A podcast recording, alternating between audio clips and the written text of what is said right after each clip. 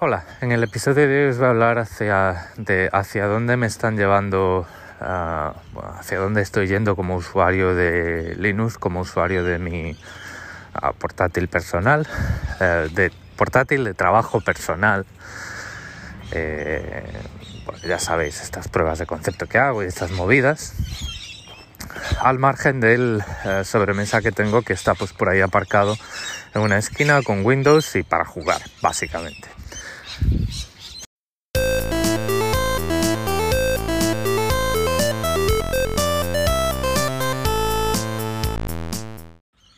Bueno, como sabéis, este portátil uh, funciona, lo tengo con Linux exclusivamente. Sí que es cierto que he tenido Windows 11 durante un tiempo en él, porque bueno, pues estaba interesado en ver hacia dónde iba eh, la nueva versión del, sistema operativo, hacia dónde iba Microsoft.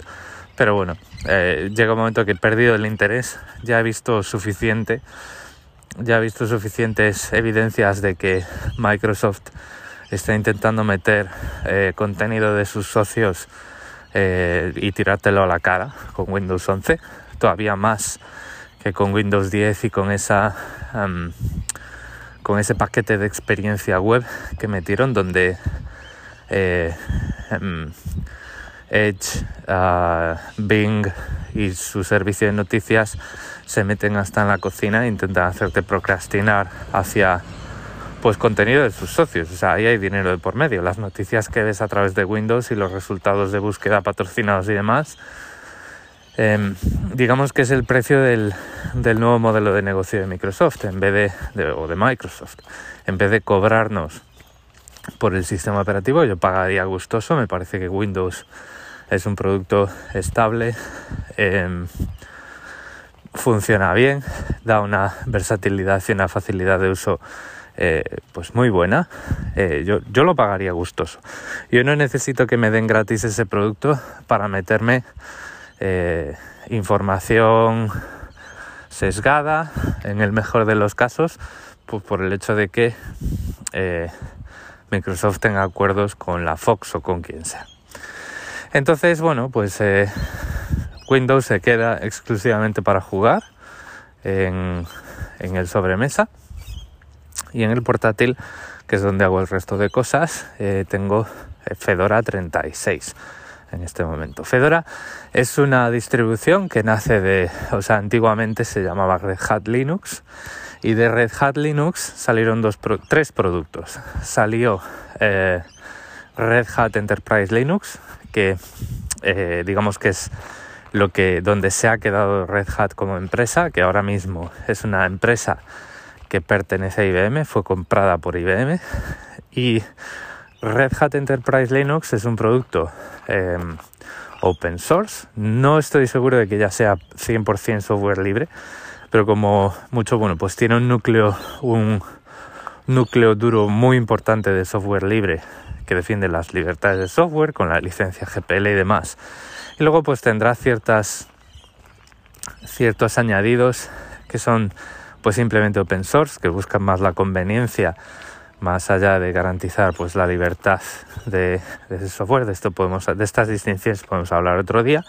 Pero digamos que es la distribución que podríais encontrar en la mayoría de servidores Linux empresariales.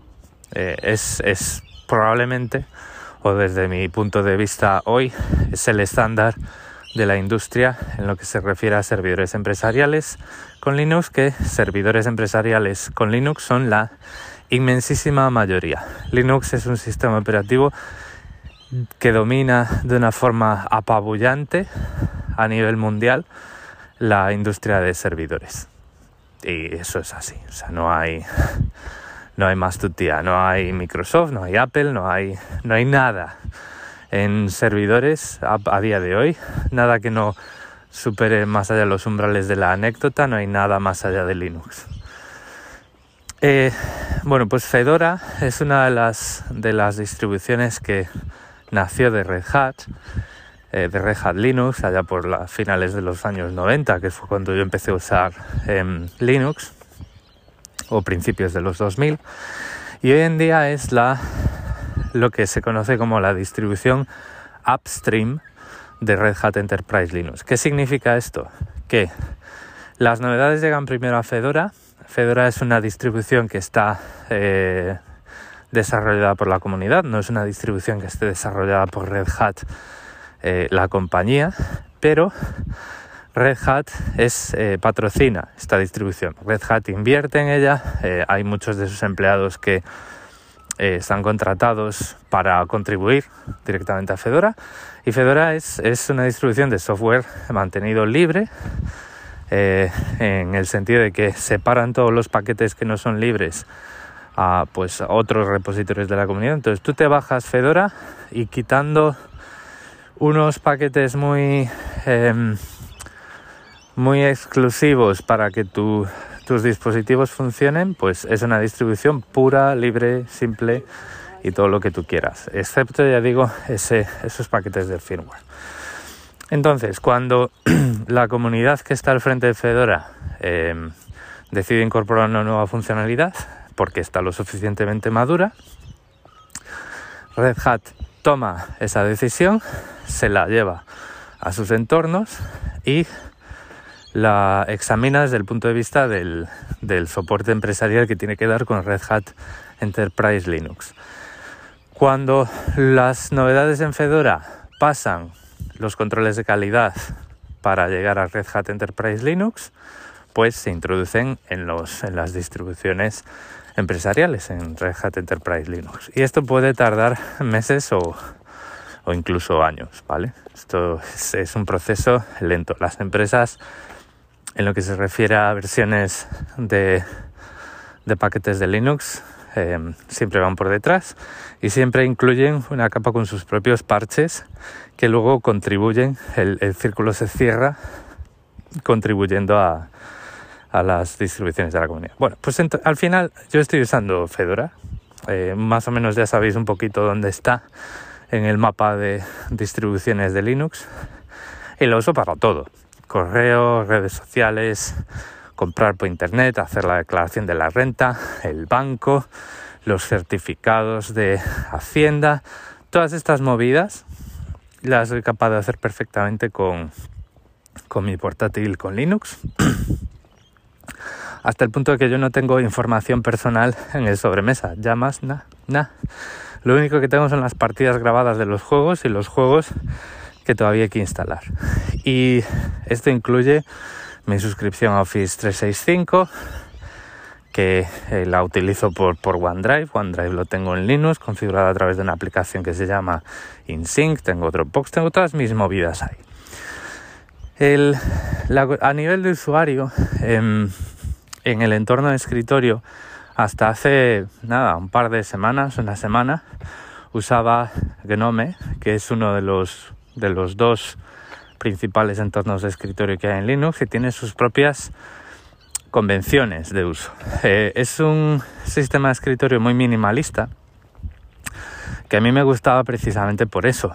Tú cuando empiezas a trabajar con Genome, lo único que ves es una barra en la parte superior de la, de la pantalla que te dice si estás conectado a la red, cuál es el volumen de tus altavoces, la batería, la hora, el día y nada más. Y no te va a decir nada más nunca, no hay barra global de menús ni nada. Empiezas a abrir aplicaciones y las aplicaciones, eh, o sea, en el escritorio principal no tienes acceso a una barra de tareas o a un dock que te diga las aplicaciones que están abiertas. Las aplicaciones que están abiertas las puedes ver cuando utilizas las teclas de eh, eh, este ciclado de ventanas, ¿no? Alt, Alt Tab en Windows o Comando Tab en Mac. Eh, bueno, pues aquí depende cómo tú lo configures. Yo lo tenía configurado en Windows, en la tecla Meta, en la tecla de Windows Tab.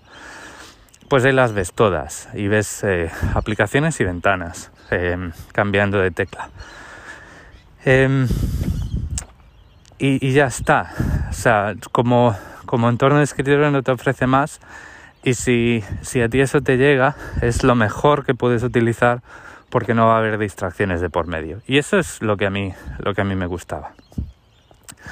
El problema que tenía GNOME para mí es que el, el equipo que lo desarrolla quiere que sea un, entorno de ventanas válido tanto para entornos de teclado y ratón como para pantallas táctiles. Y por lo tanto los títulos de las ventanas, las barras de título, eh, son enormes. Eh, están pensadas para que ahí quepa un dedo eh, y para que se pueda mover por el escritorio pues arrastrando un dedo. Claro, a mí las pantallas táctiles sinceramente me dan asco. A mí me da muchísimo asco estar trabajando y ver huellas digitales, dedazos en la pantalla. Entonces yo hasta el punto que sea posible no me voy a comprar nunca una pantalla táctil. Entonces pues yo lo que hacía era instalar un tema eh, a través de las extensiones de Genome que lo que me permitiera tener eh, ventanas con una barra de título estrechita, pues normal, y eso me ayudaba a recuperar un montón de espacio en la pantalla. Eh, porque las barras de título ocupan un montón y si tú no las estás usando y además tienes una pantalla de 14 pulgadas, pues quieres recuperar ese espacio. Ese espacio te quita información, tiene un coste de oportunidad.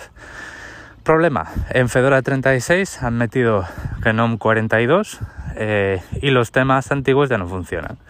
No se sabe por cuánto tiempo, han metido un motor nuevo que se llama, eh, está basado en una librería que bueno, se llama Guaita, pero a vosotros en realidad pues no creo que sea relevante, pero al final lo que ha ocurrido es que al no poder hacer esos marcos de ventana más estrechos, eh, pues lo que he hecho ha sido abandonar Gnome y lo que tengo ahora, lo que estoy usando es eh, un entorno de ventanas que se llama Cinnamon y que pues, pues eh, ya por resumir tiene unos, unos convenios de usabilidad pues muy, muy parecidos a los de Windows. Tiene su barra de tareas abajo, el botón un botón a la izquierda que te abre el menú de aplicaciones, donde están todas las aplicaciones.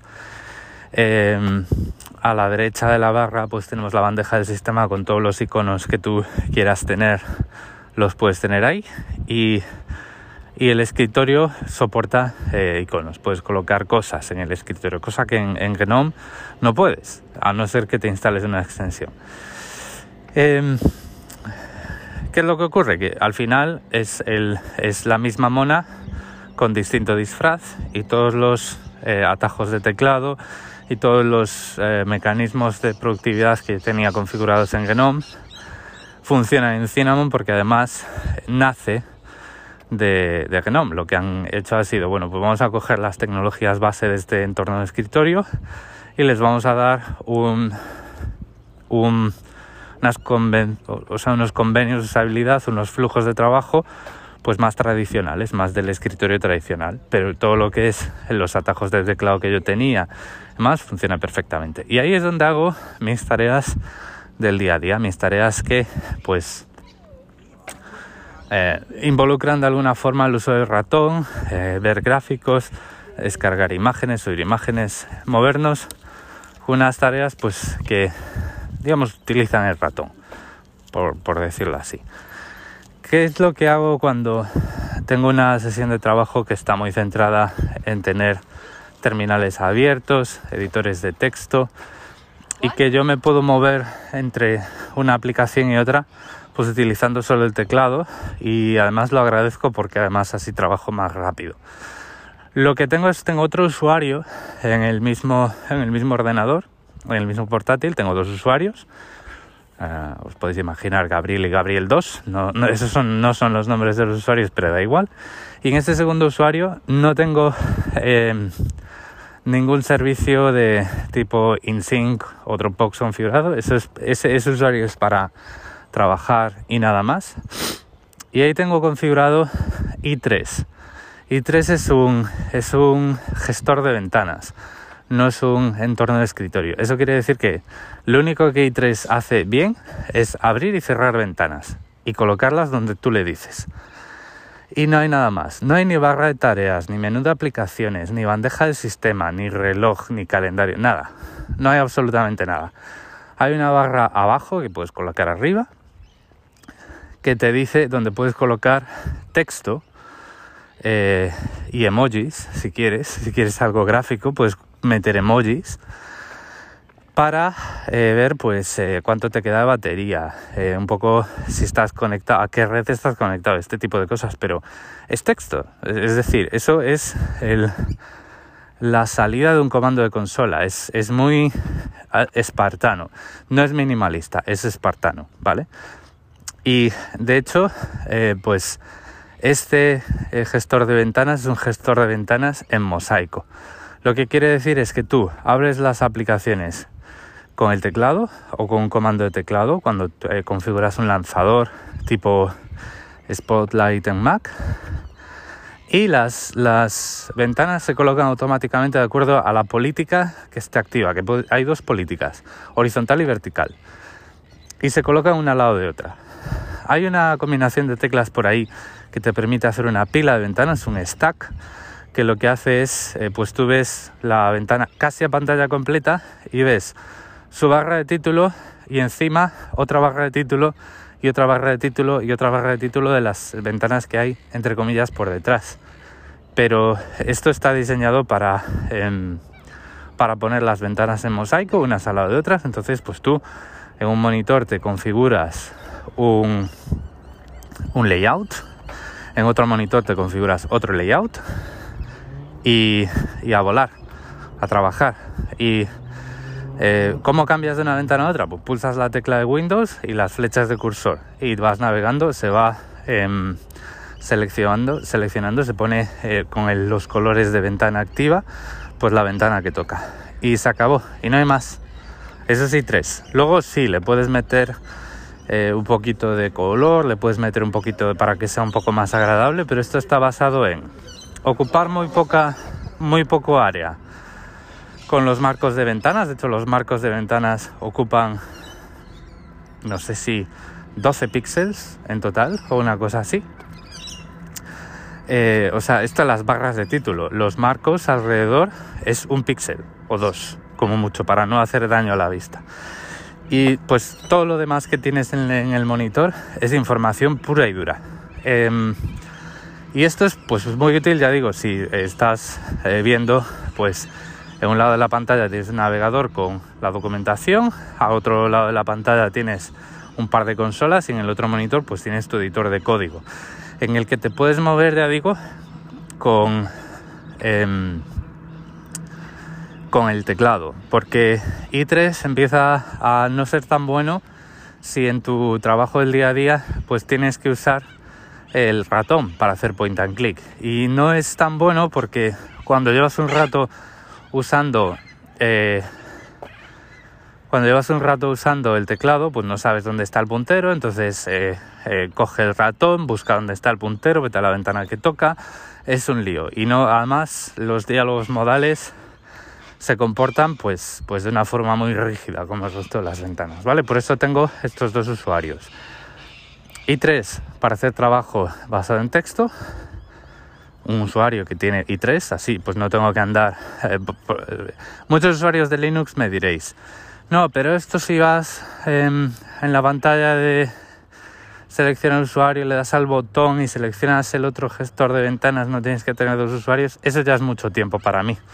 Eh, yo prefiero tener dos usuarios, el selecciono, doy intro, pongo la huella digital, para adentro y a trabajar.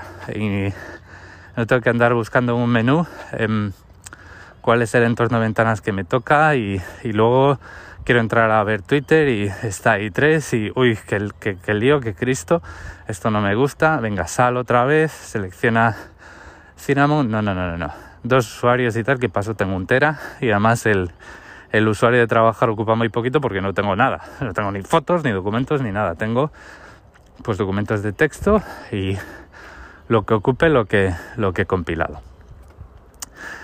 ¿Volveré en algún momento a usar Genome?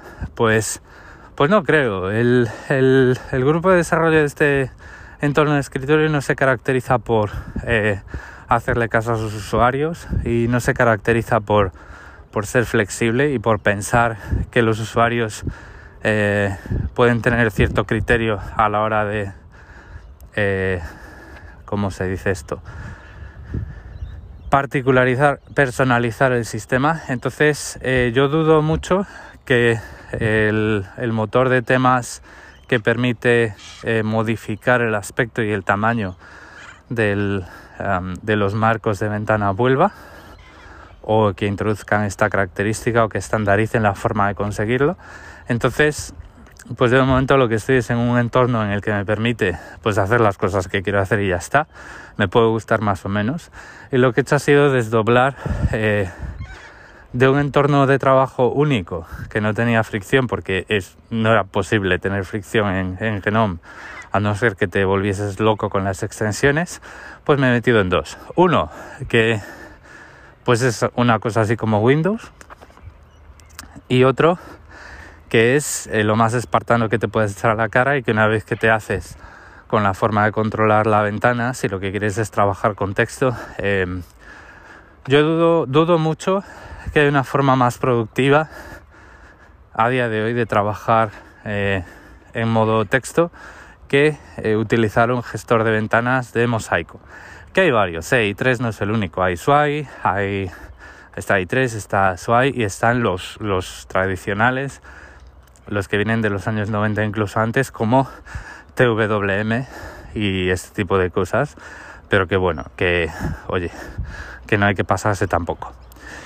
Em, hasta aquí el episodio de hoy. Em, en otros episodios os volveré a hablar un poco de portátiles porque, eh, a ver, llevo algo más de dos años con el portátil que tengo ahora.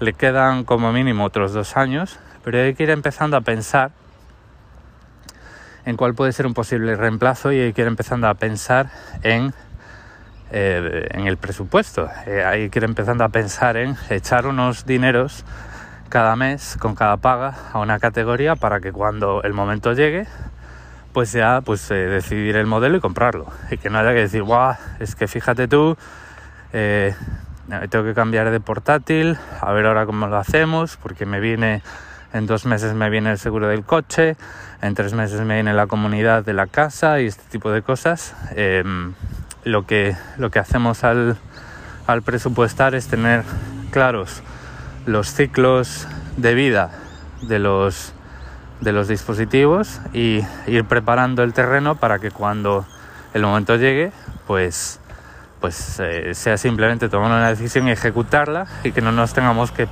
preocupar del tema financiero. Entonces, pues os iré contando un poco en los siguientes episodios por dónde van los tiros a día de hoy y eh, en función del panorama que nos están dejando eh, los distintos equipos que va sacando Apple y los distintos equipos que van apareciendo en la industria del PC eh, PC compatible PC compatible como si estuviéramos a finales de los 80 lo dicho, muchas gracias por el tiempo que habéis dedicado a escucharme.